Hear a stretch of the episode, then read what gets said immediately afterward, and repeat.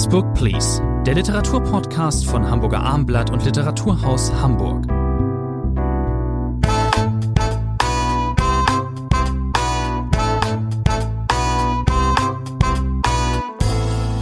Next Book Please, der gemeinsame Literaturpodcast von Hamburger Abendblatt. Mein Name ist Thomas Ante und dem Literaturhaus Hamburg. Bei mir im Podcast Studio des Hamburger Abendblatts ist in bewährter Form Rainer Moritz. Heute drei Titel. Wir besprechen Doris Knechts Roman Die Nachricht, erschienen bei Hansa Berlin. Wir reden über Louise Oertrichs Der Nachtwächter, erschienen im Aufbauverlag. Und wir sprechen über Douglas Stewarts Shaggy Bane, erschienen auch bei Hansa, ne?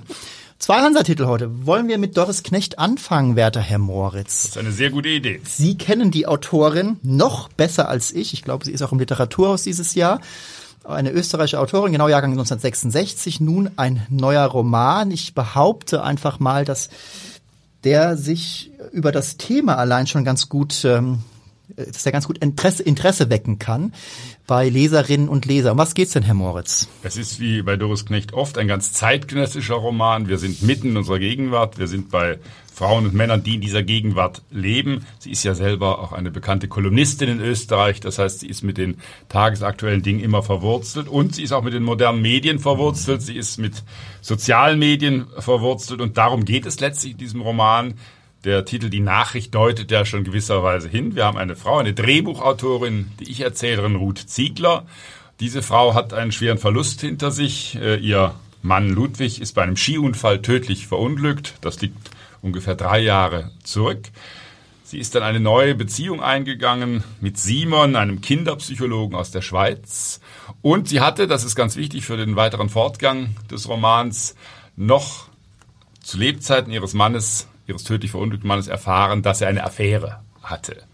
Und nun aber kommt plötzlich eine Nachricht, ich weiß gar nicht, ist es eine WhatsApp-Nachricht oder eine SMS, wo ich glaube, auf, einem, auf einem Facebook oder auf Facebook genau auf irgendeiner dieser sozialen Medien ja. bekommt sie plötzlich eine Nachricht geschickt, eine und diese Nachrichten häufen sich grob beleidigender Natur, wo immer da sinngemäß drin steht, ja, ich weiß, dein Mann hat dich betrogen und der neue, der Simon, der will ja auch nichts von dir, der geht auch ständig fremd, das ist gar nichts für dich. Was willst du, alte Nuss, überhaupt noch? Alte, Ungefähr. wenn es wenn's nur alte Nuss Ja, ich habe extra es wird, noch, es wird noch etwas derber. Ja, eine sehr, und diese Nachrichten verschickt diese Person nicht nur an unsere Erzählerin, an Ruth Ziegler, sondern auch in ihrem Freundesbekanntenkreis, auch an Geschäftskollegen und man stelle sich das vor, das macht keinen guten Eindruck, selbst wenn sie das zurückweisen kann. Da ist eine Verrückte oder ein Verrückter am Werk. Natürlich wundern sich die Menschen, dass solche Nachrichten kursieren und das spitzt sich tut. Das ist, wenn man so will, der Hauptplot dieses Buches, auch wenn man so will, eine Art Kriminalfall. Wer schreibt diese Nachrichten? Ist es Ludwigs Kurzzeitgeliebte, die äh, aber offensichtlich gar keinen Grund hat. Äh, sie wird Mutter, das erfährt man im Laufe des äh, Romans dann. Also es ist eine sehr spannende Frage. Erst einmal, worum geht es in diesen Nachrichten? Das wird sehr früh gesagt, aber vor allem, wer versendet sie? Es ist aus der Ich-Perspektive geschrieben. Das heißt, wir sind sehr nah bei Ruth, äh, die eben dieses, äh, diesen kompletten, äh, ja, sie hat, sie hat ja keinen Absturz, aber es verändert sich eben kolossal etwas. Es ist so eine, eine Grundbedrohung ist mit einem Mal da. Man kann sich das ja ganz gut vorstellen, beziehungsweise vielleicht auch nicht, je nachdem, wie, wie aktiv man in den sozialen Medien ist da kennt man eben auch sowas wie, wie Trolle oder so ähm, digitales Stalking, das gibt es ja alles. Ähm, wer wirklich sehr aktiv äh, in, in, den sozialen Medien, in, auf den, in den Netzwerken ist, der wird vielleicht noch ein bisschen mehr schlucken als unser einer. Ich weiß nicht, Herr Moritz, Sie haben, glaube ich, auch einen Facebook-Account. Ich hatte zum Beispiel nie einen. Ähm, das heißt, äh, mir könnte das vielleicht so nicht passieren. Ist ja eine sehr gruselige Situation. Da weiß eine Person sehr viele Dinge über dich und, äh, und teilt die anderen mit, verleumdet dich aber vor allen Dingen, beschimpft dich, beleidigt dich in übelster Form. Ruth will damit souverän umgehen. Sie ist auch eine starke Persönlichkeit. Sie stand äh, eine Zeit lang auch ähm, in der Öffentlichkeit als Moderatorin. Da, von daher kannte sie natürlich auch schon, dass sie angegangen wurde, wie es eben so ist. Ähm, ähm, sie, sie blöde Nachrichten bekam, ähm, wahrscheinlich eher von männlichen äh, Zuschauern Darum geht es eben auch ein bisschen in diesem Roman. Diesen Schwenk gibt es äh, relativ, gibt relativ früh, dass man schon merkt, hier ist, ein, hier ist eine gewisse Misogynie am Start.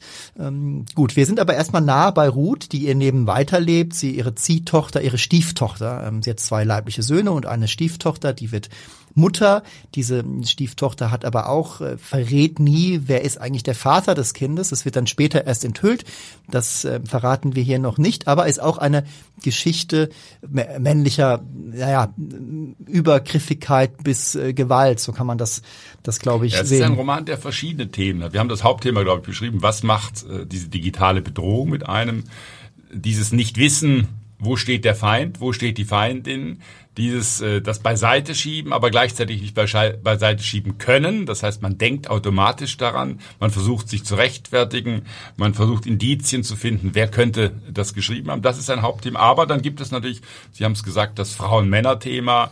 Äh, Ruth ist bestens verankert, zahlreiche Freundinnen spielen eine wichtige Rolle, mit denen tauscht sie sich aus. Es wird auch häufig in Bars gegangen, die Damen trinken auch äh, gerne. Ruth trinkt sehr gerne auch mal ein Bier allein. Wollte ja. ich gerade, es wird gerne getrunken. Und, das ist auch ganz wichtig, das ist, wenn man so will, ein dritter Strang. Sie lebt auf dem Land in einem verfallenen Häuschen. Da gibt es viele Interessenten, die würden das gerne abreißen lassen und was weiß ich, große Eigentumswohnungen oder große Häuser oder Hotels dort hinstellen. Aber sie führt dieses Landleben in dieser familiären Konstellation, die Sie gerade äh, beschrieben haben. Also das heißt, das ist letztlich ein sehr äh, typisches zeitgenössisches Leben, das ist eigentlich fast in allen Romanen von Doris Knecht so, dass sie hier beschreibt.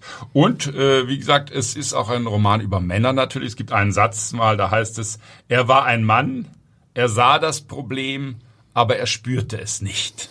Sehr klassischer Satz, wo man sich ein Häkchen ranmachen kann äh, an die Seite. Nein, hier wird natürlich genau zugeschaut, was tun Männer, wie gehen Männer anders mit Konflikten um und was hat es mit Seitensprüngen, mit Affären auf sich. Das zieht sich wie ein roter Faden durch das Buch.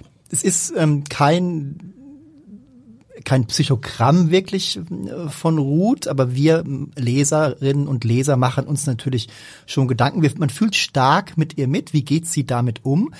Und eine immer stärkere Beklommenheit stellt sich ein, besonders dann an dem Punkt, an dem sie Verdächtigungen äußert.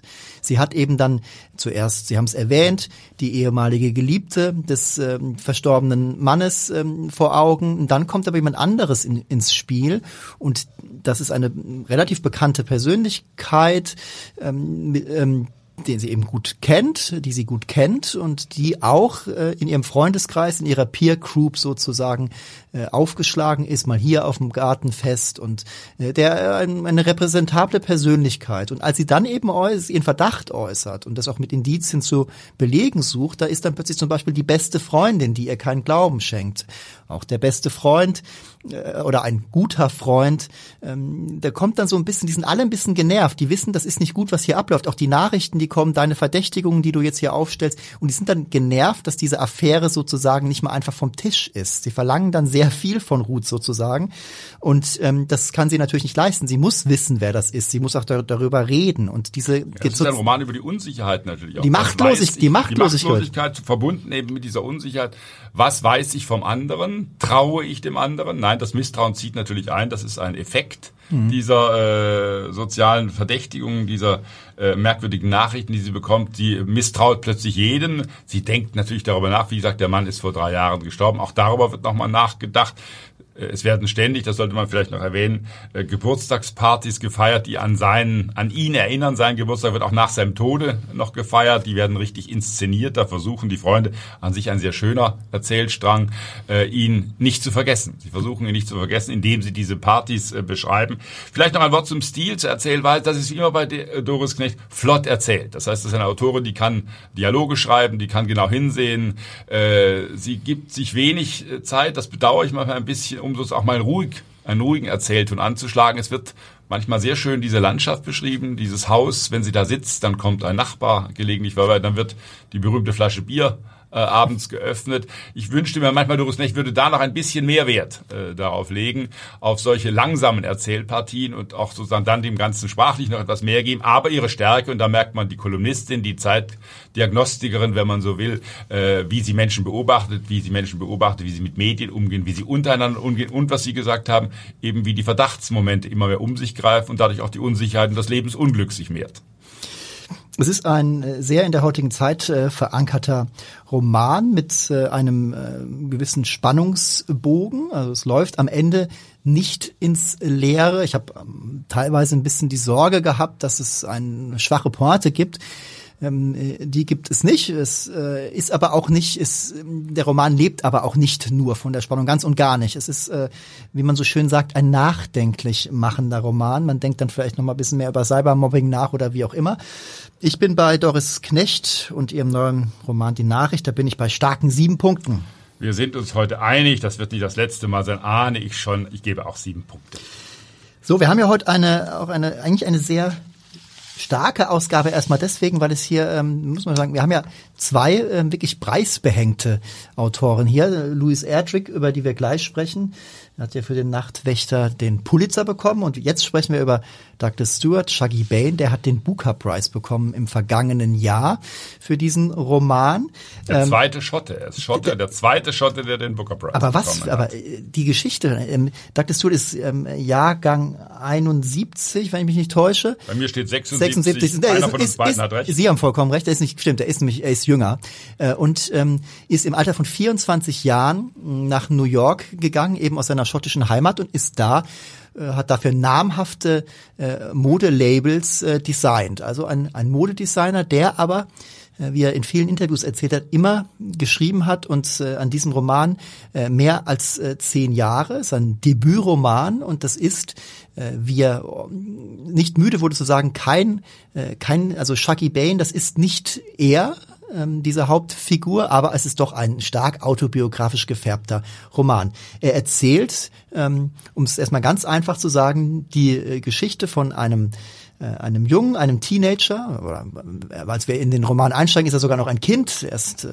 acht, fünf Jahre alt, dann später acht und dann sind wir aber in den Teenagerjahren die meiste Zeit bei ihm, also in den 80er Jahren, von einem Jungen, von Shaggy und seiner Mutter und die Mutter ist Alkoholikerin. Und zwar quasi schon von nicht von Geburt an, von seiner Geburt an, äh, aber schon auch in, als er ein kleines Kind war, hat die schon äh, ziemlich tief ins und oft ins äh, Glas geschaut. Und diese Beziehung, diese schwierige Beziehung, dass ähm, eine Mutter eben im Alltag nicht fest verankert ist und das oft nur über von manchen trockenen Phasen abgesehen eben äh, oft zur ähm, Flasche greift, alleinerziehend ist ähm, ab einem gewissen äh, Zeitpunkt die Beziehung dieser Mutter und dem Sohn, der für sie schon ganz früh Aufgaben übernehmen muss, der für sie verantwortlich ist, äh, das ist so der Kern dieses ähm, Romans. Und äh, mich hat der Roman, das sage ich gleich ähm, vorweg, äh, ist 500 Seiten stark, äh, von der ersten Seite an äh, gefesselt. War eine ähm, wirklich sehr intensive Lektüre. Wie ging es Ihnen, Herr Moritz? Nein, das ist ein ganz ungewöhnlich Buch. Es ist ein Debütroman. Ich weiß nicht, ob wir das schon gesagt haben. Ja, der allererste Roman, das muss man ja auch nochmal dem Autor zugutehalten. Da hat äh, einer na, nicht vielleicht ein Lebensthema gleich verarbeitet, aber er hat natürlich, Sie haben es gesagt, autobiografisch hier äh, Elemente verarbeitet. Äh, das ist in der Vita von äh, Douglas Stewart bekannt, dass seine Mutter ein ähnliches äh, Schicksal hatte wie er. Wir sind, das sollte man dazu sagen, ganz wichtig, in Glasgow. Wir sind in sehr, wie sagt man heute, prekären Verhältnissen in Glasgow. Sie haben die Zeitspannen gesagt, vom 5-Jährigen bis zum 15-, 16-Jährigen, also 1981 bis 92 ungefähr. Der Roman springt, der beginnt quasi beim älteren äh, Shaggy Bane und kommt da am Ende des Buches äh, wieder äh, zurück. Äh, es ist ein unglaublich, äh, na, das ist viel zu harmlos gesagt, sozialkritisches äh, Buch. Ich erinnere mich an Bücher wie Trainspotting, also an Bücher, die auch solche sozialen mhm. Elendsviertel beschrieben haben. Das kann Douglas Stewart auf großartige Weise, muss man sagen. Es ist auch so, dass es einem schaudert beim Lesen natürlich ganz oft. Es sind, wie gesagt, schlimmste Verhältnisse, wo er aufwächst. Die Familie zieht dann mal um, hofft dadurch in einer Sozialwohnung jetzt besseres Leben zu haben, das erweist sich schnell auch als Trugschuss. Wir erleben, Sie haben es gesagt, diesen jungen Shaggy, wie er quasi Erwachsenaufgaben übernehmen muss. Der Vater, Taxifahrer, ein Schläger, der irgendwann auszieht, irgendwann die Familie verlässt, sich mit einer anderen einlässt und dann immer wieder diese Zusammenkünfte mit Freundinnen die Mutter Agnes war eine schöne Frau. Man hat sie mit Elizabeth Taylor äh, verglichen. Und nun bröckelt diese Schönheit. Es gibt Szenen, die man, glaube ich, nicht mehr vergisst. Es gibt, äh, äh da spielt sie mit anderen Frauen, die alle sozusagen äh, am unter, an der unteren Leiter des sozialen Status sind. Da wird Karten gespielt. Dann hat eine Büstenhalter ergattert zum, im Sonderangebot.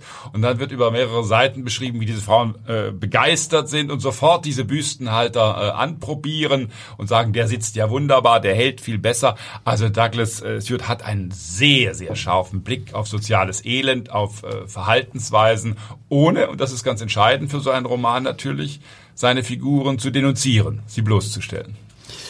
Ich möchte mal kurz äh, zwei, drei Sätze vorlesen, damit wir einen Eindruck bekommen von dem Stil, den er schreibt, den ich äh, auf ähm, genau die richtige Art und Weise für ähm, avanciert ist, ist auch schon übertrieben. Er schreibt einfach ein gutes Englisch und wurde auch hier in dem Fall gut ins Deutsche übertragen.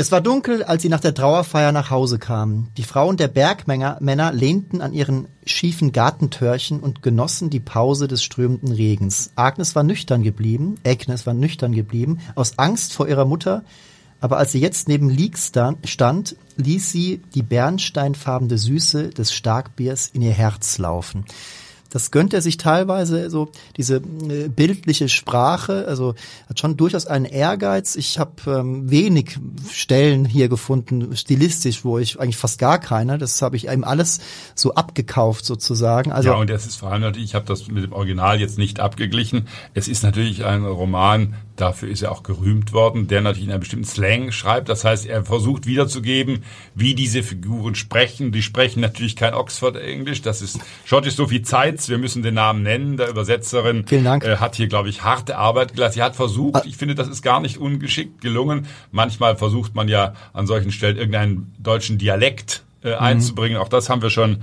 äh, gehabt. Nein, sie versucht äh, mit abgehackten Wörtern, mit verstümmelten Wörtern sozusagen diesen Slang, dieses genuschelte Alltags schottisch, wenn man so will, äh, wiederzugeben. Und da hat sie, glaube ich, im Deutschen eine gute Lösung äh, gefunden, um eben ganz klar auch zu signalisieren, hier wird nicht gesprochen wie auf einer Shakespeare-Bühne, sondern auch nicht wie in einem, Roman von, was weiß ich, äh, Julian Barnes, sondern hier wird gesprochen, wie in diesen Elendsvierteln in Glasgow gesprochen wird. Hätte ich das äh, Original, das englische Original sozusagen als Hörbuch äh, erstmal mir zu Gemüte geführt und hätte dann dieses derbe Schottisch gehört, da hätte ich kein Wort verstanden. Schottisch versteht, ist wirklich relativ schwer zu verstehen.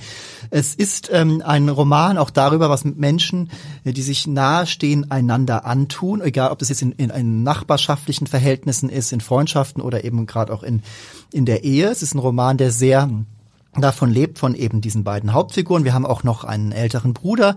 Also Agnes hat äh, drei äh, leibliche Kinder. Die äh, Tochter, die älteste, äh, verdünnisiert sich recht schnell, zieht mit ihrem Mann nach äh, Südafrika, ist dann weit weg. Der ältere Bruder Leek wurde eben in der Stelle, die ich vortrug, schon genannt. Leek ist ähm, auch muss auch seine eigenen Kämpfer ausfechten. Oder das heißt, bei ihm er zieht sich eher in sich zurück. Ähm, also die haben, die leiden natürlich alle extrem unter dieser Mutter, unter ihrer ihren Launen, wenn die aus der Schule nach Hause kommen, dann versuchen die schon zu erspüren, welches Licht ist im Haus an, äh, so was für Vibes sind hier, wie ist die Stimmung jetzt gerade, ist wie auf welche Art ist sie besoffen, ist sie so drauf, dass sie anfängt äh, Verflossene anzurufen, rufen und sie zu bepöbeln. Agnes ist, äh, Sie haben es gesagt, wird als sehr schöne Frau beschrieben und das sind auch immer wieder rührende ähm, ähm, Stellen übrigens. Vieles ist anrührend in diesem Roman, wenn man sieht, wie dieser Junge seine Mutter eben ja liebt und beschützen will und retten will. Das ist äh, schon auch ein, ein immer wieder die Angst auch. Ja. Äh, sie versucht sich ja zu befreien. Sie geht zu den anonymen Alkoholikern. Mhm. Das heißt, äh, da sieht es kurzzeitig so aus, als würde das etwas nützen. Aber man war, weiß es als Leser ja.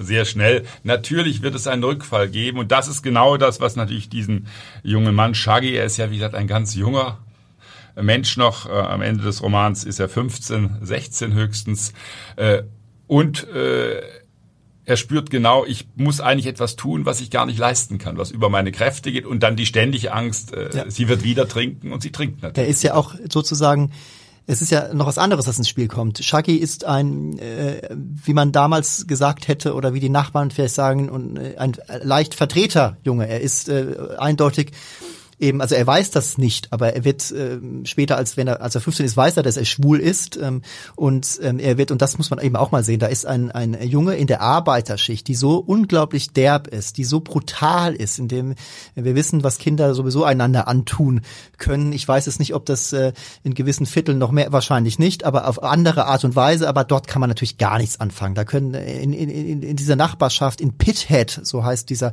übrigens fiktive Stadtteil, der ist an einer äh, stillgelegten Zeche äh, gelegen. Äh, in diesem Ort, äh, da kommt äh, die äh, die Regierung quasi nur hin, um äh, die die Sozialgelder Wir abzuliefern. Genau. Und die interessiert sagen. sich gar nicht dafür. Da wird, da wird nichts getan. Und die, die Arbeiter sind komplett abgehängt, sind arbeitslos. Äh, da wird we relativ wenig gearbeitet. Wenn die Männer noch einen Job haben, ist es gut.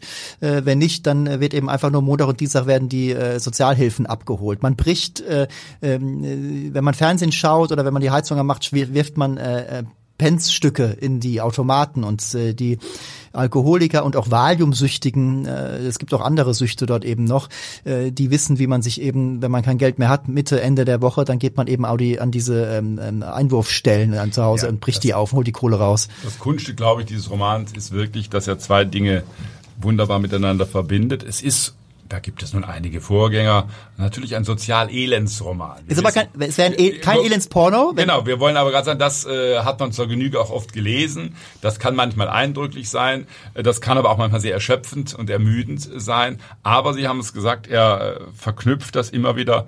Ja, nehmen wir ruhig das Adjektiv anrührend, berührende äh, Szenen, äh, auch äh, die aufkommende Homosexualität, als Shaggy merkt, was mit ihm los ist, wie die anderen auf ihn reagieren, lauft nicht so schwul und solche Sätze fallen hier natürlich ständig. Und dann geht er, na, Beziehung ist das falsche Wort, er hat ein Mädchen an seiner Seite, Leanne, die will eigentlich auch nichts von ihm, er will nichts von ihr. Sie verständigen sich darauf in gewisser Weise und haben trotzdem eine fast anrührende äh, Liebesszene, die bis sozusagen die letzte Seite des Romans äh, dann auch äh, abbildet. Das gelingt Douglas Stewart, muss ich sagen, großartig. Äh, es ist kein, wie gesagt, Elends Roman, der das ausschlachtet, ausweidet und sozusagen den Finger darauf zeigt, das müsst ihr ändern. So war das damals in der Thatcher-Ära. Natürlich spiegelt das dieses Leben wieder, diese Zeit wieder hier äh, in Schottland. Aber es ist vor allem auch ein Buch über menschliches Elend generell, über das Umgehen damit, die Angst wieder zurückzufallen, neues Elend zu erleben. Und das äh, ist ein Buch, das, wie ich finde, zu Recht den Booker Prize bekommen Ja, es hat. gab, es gibt hier auch ähm, Suizidversuche, ähm, ähm, auch sehr eindringlich die Szenen. Äh, sie schickt ihn äh, auch dann mit dem äh, sozusagen ihr den Stoff besorgen und er macht das auch. Er kauft ihr dann die Lagerbier-Dosen. Es gibt auch eine Szene, in der sie- sind sie dann eben beim beim Lebensmittelverkäufer und dann merkt sie, sie hat einfach nicht genug Geld äh, und für alles, für Essen, für ihre Kinder und äh, eben Ja. fürs Bier. Und was geht zurück? Das Essen geht zurück. Sie nimmt äh, das Bier mit. Also Dass die Kinder durch die Wohnung laufen und rufen, wir haben Hunger. Shaggy ist das, was man ähm, in der äh, Spezialsprache einen äh, Co-Abhängigen wahrscheinlich nennen würde. Das ist er au absolut ähm, aus äh, Liebe. Sie haben es gesagt, man weiß am Ende, wo das hinsteuert. Ähm, Douglas Stewart, der Autor, hat den Namen, wollte den Namen, ein, ein, äh, ein Bild seiner Mutter kursiert äh, in den Medien, aber er wollte den Namen, den wahren Namen ähm, nicht äh, verraten, um quasi ähm, ihre Würde zu, äh, zu schützen. Und ähm, er hat, wie gesagt, das ist nicht alles so passiert, aber es ist, er hat es seinem Leben schon schon abgeschaut. Er schreibt jetzt, wie man hört, an einem zweiten Roman. Auf den bin ich ähm, sehr gespannt. Mit diesem hier, äh, seinem, er hatte sein Lebensthema sozusagen aufgeschrieben. Mich hat es von der ersten bis zur letzten, das ist ein langer Roman, ich habe es erwähnt, gefesselt. Ich gebe ähm, Douglas Stewarts ähm, Shaggy Bane satte neun Punkte. Liebe André, wir sind heute von größter Langeweile. Auch ich gebe neun Punkte für Das diesen ist ja Roman. was. Das ist ja was. Kommen wir nun zum letzten Titel heute zu Louise Erdrichs Der Nachtwächter. Louise Erdrich, eine der großen profilierten US-amerikanischen Schriftstellerinnen. Wahrlich keine Unbekannte, äh, auch schon ähm, viele Preise bekommen und jetzt eben den In Deutschland aber komischerweise äh, noch zu wenig gelesen, wie ich finde. Es gibt deutlich auch äh, männliche Kollegen, amerikanische Kollegen, die viel häufiger genannt werden. Auch Autorinnen, wenn ich an Elizabeth Stroud denke. Äh, Louise Erdrich hat ihren ganz großen Durchbruch in Deutschland noch nicht geschafft. Vielleicht gelingt ihr das mit diesem Roman. Das wäre ihr zu wünschen. Der, da gab es, wie gesagt, den Pulitzerpreis für. Sie erzählt dort, Sie, die äh, väterlicherseits ähm, ähm, ähm, deutsche Vorfahren hat, man könnte auch sagen, die Frau Erdrich und ähm, und ähm, aber von mütterlicher Seite stammt sie eben von äh, Indianern ab und äh, dieser Seite ihrer Herkunft hat sie sich in diesem Roman angenommen. Es geht, sie hat was sie in mehreren Romanen davor auch schon getan hat. Das ist ein Thema sozusagen diese indigene Bevölkerung. Was hat man mit den Indianern gemacht? Was hat man mit ihren Vorfahren gemacht? Das hat sie in mehreren Romanen schon äh, durchgespielt. Äh, dieses äh, und nun aber hat sie und sie schildert das selber auch in Interviews äh, hat sie quasi eine Schreibblockade dadurch überwunden, dass sie plötzlich dieses Thema fand. Und äh, dieses Thema hat viel mit ihrem eigenen äh, Großvater zu tun, der das Vorbild dieser Hauptfigur Thomas angeht, der als Nachtwächter in einer Firma arbeitet. Genau. Der Großvater äh, Patrick Gournaud, wenn ich es richtig ausspreche, also auch etwas Französisches war da eben auch drin. Äh, in diesem Roman heißt er Thomas, er ist äh, Nachtwächter und auch so ein bisschen Landwirt, aber nicht, äh, aber das auch nicht nicht wirklich. Und das ist schon so eine zentrale Sache. Die, äh, der Roman spielt äh, Anfang Mitte der 50er Jahre. Die äh, Indianer, die indigene Bevölkerung die Ureinwohner, denen dieses Land ähm, einst gehörte, ehe die Europäer ihren Fuß darauf setzten äh, und sie dann enteigneten, die leben in Reservaten. Hier sind wir in North Dakota und äh, haben schon viel, ihnen wurde schon viel weggenommen äh, in einer Logik, die eigentlich nicht nur ihre sein sollte. Sie haben dann noch ein bisschen Land und die Regierung möchte aber jetzt mal mm, ganz salopp gesprochen ihnen auch das noch komplett wegnehmen. Das nennen sie natürlich anders. Sie wollen sie terminieren. Sie wollen ihnen keine Sonderrechte mehr zu zugestehen. Sie wollen sie nicht mehr an die sozialen Tröpfe, an den Sozialtropf ähm, hängen, sondern sie wollen, dass sie eben ganz normale Amerikaner werden. Und äh, aus Sicht der Indianer bedeutet das, sie wollen, dass sie ihre Geschichte verlieren, also ihre eigene Identität, aber eben auch noch, ganz logisch gesprochen, auch noch einfach mehr Land. Die Weißen, und das ist eben so, es gibt da einen Politiker, einen Senator, der da besonders eifrig ist und ähm, auf diesen äh, Showdown mit dem im ähm, Kapitol, im Kongress ähm, steuert dieser Roman auf einer, in einem Erzählstrang eben zu. Dieser Senator sagt eben so ganz klar, ähm, so ihr seid nur vom Namen her äh, Landwirte, aber er macht ja gar nichts. Ihr seid ja stinkfaule äh, Indianer, er wollt ja gar nicht arbeiten, äh, wie auch immer. Wir bekommen als Leser einen, schon einen Einblick in das Leben dieser äh, äh Amerikaner sind es ja, aber eben eine spezielle ähm, ähm, Bevölkerungsgruppe. Und wir sind im Jahr 1953 ganz konkret. Sie haben dieses Gesetz beschrieben, was durchgeboxt werden soll. Äh, die, die das Gesetz gern hätten, nennen es euphemistisch Emanzipationsgesetz. Äh, Noch besser, genau, als äh, Die äh, Indianer um Thomas lachen sich tot, weil sie wissen natürlich genau, sie haben es beschrieben, was das bedeutet. Man will ihnen quasi ihre Identität nehmen. Sie leben in diesem Turtle Mountain Reservat. Man will die Identität leben, man will sie vertreiben, man will sie so wird formuliert, eingliedern in die amerikanische Gesellschaft, richtig eingliedern. Es soll ihnen dann ökonomisch noch besser gehen. Aber hier hört man die Nachtigallen natürlich trampeln. Das heißt, äh, es wird Widerstand äh, aufgebaut. Thomas, äh, unser Nachtwächter, dessen Familie auch sehr detailliert äh, beschildert, äh, geschildert wird, seine Frau, äh, seine Kinder, äh, ist Vorsitzender des Stammesrates mhm. und äh, er verwendet seine Zeit als Nachtwächter auch darauf, Petitionen zu schreiben, Briefe zu schreiben, also zu opponieren. Und dann kommt es, das ist eine der großen Szenen des Romans, wirklich äh, zu einer Zusammenkunft in Washington. Das heißt, die Delegation kratzt das Geld zusammen, ein Benefits-Boxkampf spielt da eine wichtige Rolle, der wird sehr anschaulich geschildert, also zwei Boxer äh, spielen eine wichtige Rolle. Und wir müssen jetzt aber endlich an der Stelle, liebe André, den zweiten großen Erzählstrang Bitte. Äh, erwähnen. Thomas, das ist sozusagen äh, dem Großvater von Louis Erdrich nachgebildet, äh, aber es gibt eine zweite Frau. Die Eltern dieser beiden, Thomas und die Mutter dieser Frau sind sogar miteinander verwandt. Da gibt es äh, einen Link, wenn man so will. Äh, Pixie Sie will Patrice genannt werden, eine 19-jährige Frau, die in dieser Firma, in dieser Lagerstein-Firma arbeitet, eine hervorragende Arbeiterin, die ganz offensichtlich andere Chancen hat, äh, anderes im Leben erreichen äh, könnte.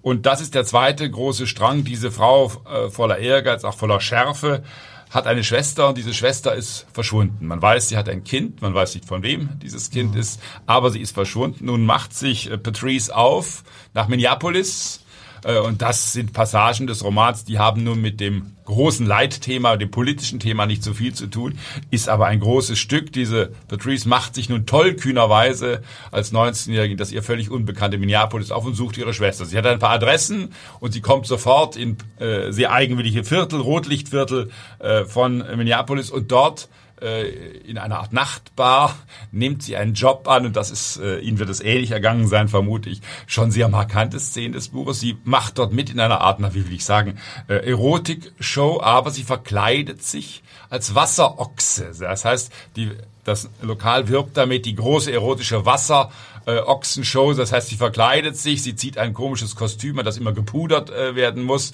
und das auch hautunverträglich eigentlich ist und sie macht dort eine Art ja, ich weiß nicht, wie Sie es verstanden, eine Art erotische Tänze oder wie ich, immer man sich das vorstellen also Man will. kann es sich gar nicht als erotisch vorstellen und diese Frau, äh, unsere Patrice, wie sie ja wirklich heißt, aber die nennen, Leute nennen sie halt Pixie, was sie nicht mag, die ist ja völlig noch im Stande der Unschuld. Sie versteht schon so, da es hat irgendwas Sexuelles, aber das lässt sie gar nicht so an sich ran. Ähm, und äh, Sie haben es eben erwähnt, das ist Haut, nicht nur hautunverträglich, es ist ja vor allen Dingen eben auch, ich meine, die ihre Vorgängerinnen sind äh, schwer erkrankt oder ich glaube, eine lebt schon gar nicht mehr.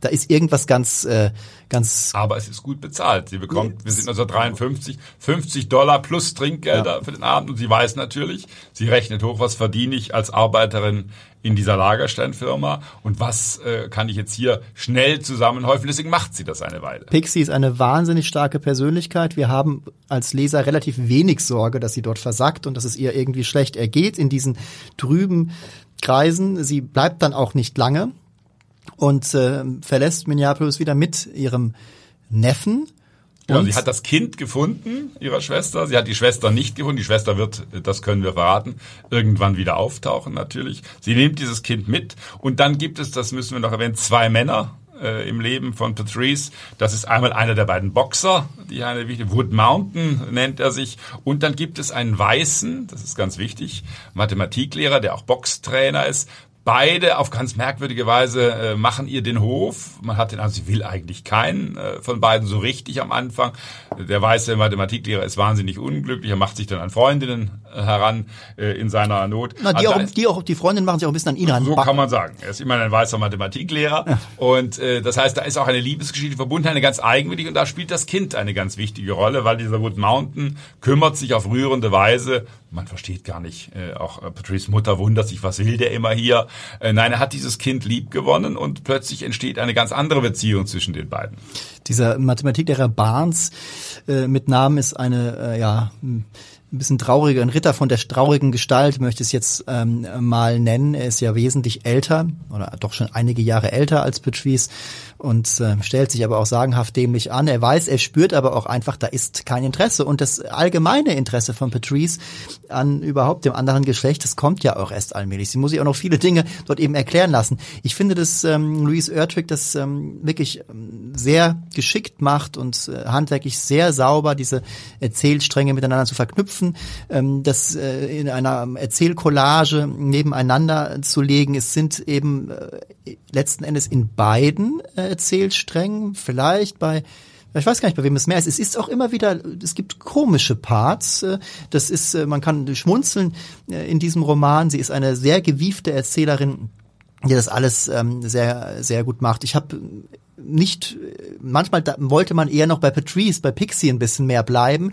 Das bedeutet aber nicht, dass die Geschichte von Thomas und diese die politische, diese gesellschaftliche ähm, Geschichte, dass die irgendwie uninteressanter wäre. Das ja, es geht um Heimat, es geht um Identitätsfindung auf beiden Ebenen. Der Roman äh, geht fast ein bisschen schleppend los. Man denkt, nun könnte es aber mal ein bisschen schneller werden. aber das gelingt Louis dann sehr gut, wie ich finde. Man wird mitgerissen in diesem Sog durch diesen perspektivischen Wechsel, der auch immer eingeleitet bearbeitet wird.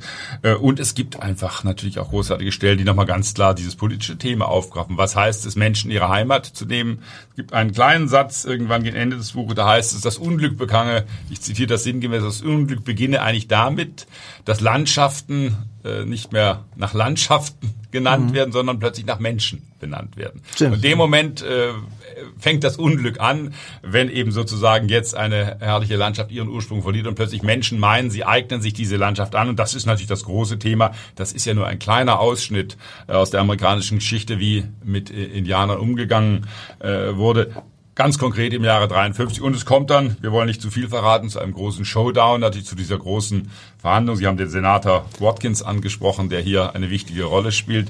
Und unser Thomas, muss man sagen, schlägt sich sehr, sehr wacker. Äh, das ist auch ein taktisches Kalkül natürlich. Wie gehe ich um? Wie trete ich dort auf? Sie sind es nicht gewohnt, in Washington aufzutreten. Äh, was werden wir dort vorfinden? Ähm, die, das indianische äh, Leben in diesem Reservat ist sehr liebevoll, wird es teilweise geschildert, aber auch erbarmungslos. Das ist, auch hier gibt es eben Elend. Ähm, viele, äh, es wird, wird auch mal erwähnt, dass ähm, viele äh, junge Menschen eben ohne ihre Eltern aufwuchsen, weil die von der Tuberkulose dahingerafft wurden. Es gibt äh, Alkoholismus. Ähm, Patrice Vater ist davon äh, betroffen. Der taucht relativ äh, selten aus. Es gibt, Gott es geht, sei Dank. Äh, Gott, Gott sei Dank. Dank. Es geht ein bisschen um die Metaphysik auch äh, der Indianer, um die. Und es geht auch um Aberglaube und es Genau. geht, eine Figur sollten wir noch erwähnen, Roderick, eine Art Geist, der durch diesen Roman äh, wandert. Äh, Thomas hat immer wieder die Erscheinung. Es heißt an einer Stelle mal, er leidet unter den Elektroschocks der Erinnerung. Und dieser Roderick hat mit seiner Vergangenheit zu tun. Er meint ihn dort nachts zu sehen äh, in der Fabrik. Also da ist auch ein bisschen magisches Erzählen immer wieder im Spiel. So sehr konkret, so sehr realistisch dieser Roman an den meisten Stellen arbeitet. ist ja nun mal auch so, dass ähm, die ähm, Ureinwohner, dass die Indianer eben prädestiniert, also ein Paradebeispiel sind von von eben auch ähm, so, äh, Menschen, die die eben sozusagen auch bikultural in gewisser Art und Weise sind. Da gibt es auch äh, amerikanische Züge äh, ihres äh, Lebens. Also die leben ja nicht irgendwie hinter Mond oder so und dann eben doch immer noch die alten Traditionen, die aufrechterhalten wollen werden. Zum Beispiel ähm, Patrice sieht äh, sieht relativ schlecht sieht relativ schlecht äh, äh, und merkt dann irgendwie, äh, ja, mit den Augen stimmt was nicht. Und äh, ihre Mutter versucht sie zu kurieren, das klappt nicht so ganz. Und dann geht sie halt eben auch ins Krankenhaus und da sagt äh, die Krankenschwester zu ihr, gut, dass sie da sind, sie werden fast, fast erblindet. Ähm, Wir sollten die Übersetzerin, glaube ich, ich wollte sagen. Gesine, Gesine Schröder, genau wie extra aufgeschlagen. Auch das ist äh, aus dem Amerikanischen übersetzt eben und auch, ja, habe ich keine Beanstandungen. Ein Ich fand es manchmal ein bisschen holprig, vielleicht. Ach so, da haben Sie ja Beanstandung, Herr eine Moritz. Kleine Beanstandung. Nein, in ihm fand sich keine Reaktion, erwiderte Küsse. Es gibt so ein paar Stellen, wo ich manchmal ah, ein bisschen okay. gestolpert Okay. bin. Das will jetzt nichts äh, an dieser äh, Übersetzung herummäkeln, aber man schaut natürlich gelegentlich drauf, weil der Roman eigentlich sehr nüchtern äh, erzählt ist, ganz anders erzählt ist als Douglas Stewarts Buch. Das sind Welten liegen zwischen diesen beiden Büchern, zwischen Shaggy Bane und zwischen dem Nachtwächter. Vor allem gibt's hier halt noch viel, viel mehr, äh, das Personal ist wesentlich größer Ja. und ähm, am Anfang musste ich mich da ein bisschen zurechtfinden, das geht dann aber äh, alsbald und ähm, es ist so, dass äh, auch äh, Louis Erdrich am Ende etwas kurzatmiger will ich gar nicht werden, aber es, äh, die Perspektivwechsel, sie ist dann bei der einen Figur nur noch ähm, eine Seite lang teilweise, dann kommt die nächste. Das ist also ähm, sehr dynamisch erzählt, äh, es ist ein Taktwechsel teilweise und äh, wissen Sie was, Herr Moritz, ich fand das gut. Also das, das ist der, der, der Roman, das ist, äh, sie nimmt sich da ein paar Freiheiten, das äh, ist aber eher eine Stärke dieses Romans, der ja auch fast 500 Seiten stark ist. Ähm, Wir sehen, Jetzt, bin- Sie dürfen zuerst. wir sehen, Herr André, wir haben viel gelesen in den letzten Wochen. Das stimmt. Und ich gebe für diesen Roman acht Punkte. Ich bin, ach, Mann, also heute sind wir wirklich extrem langweilig. Ich, äh, ja, ich gebe auch starke acht Punkte. Liebe Zuhörerinnen und Zuhörer, das war die neue Ausgabe von Next Book Please. Rainer Moritz und ich bedanken uns wie immer für Ihre Aufmerksamkeit und wünschen, ja, auch das ist bekannt, äh, gutes Lesen.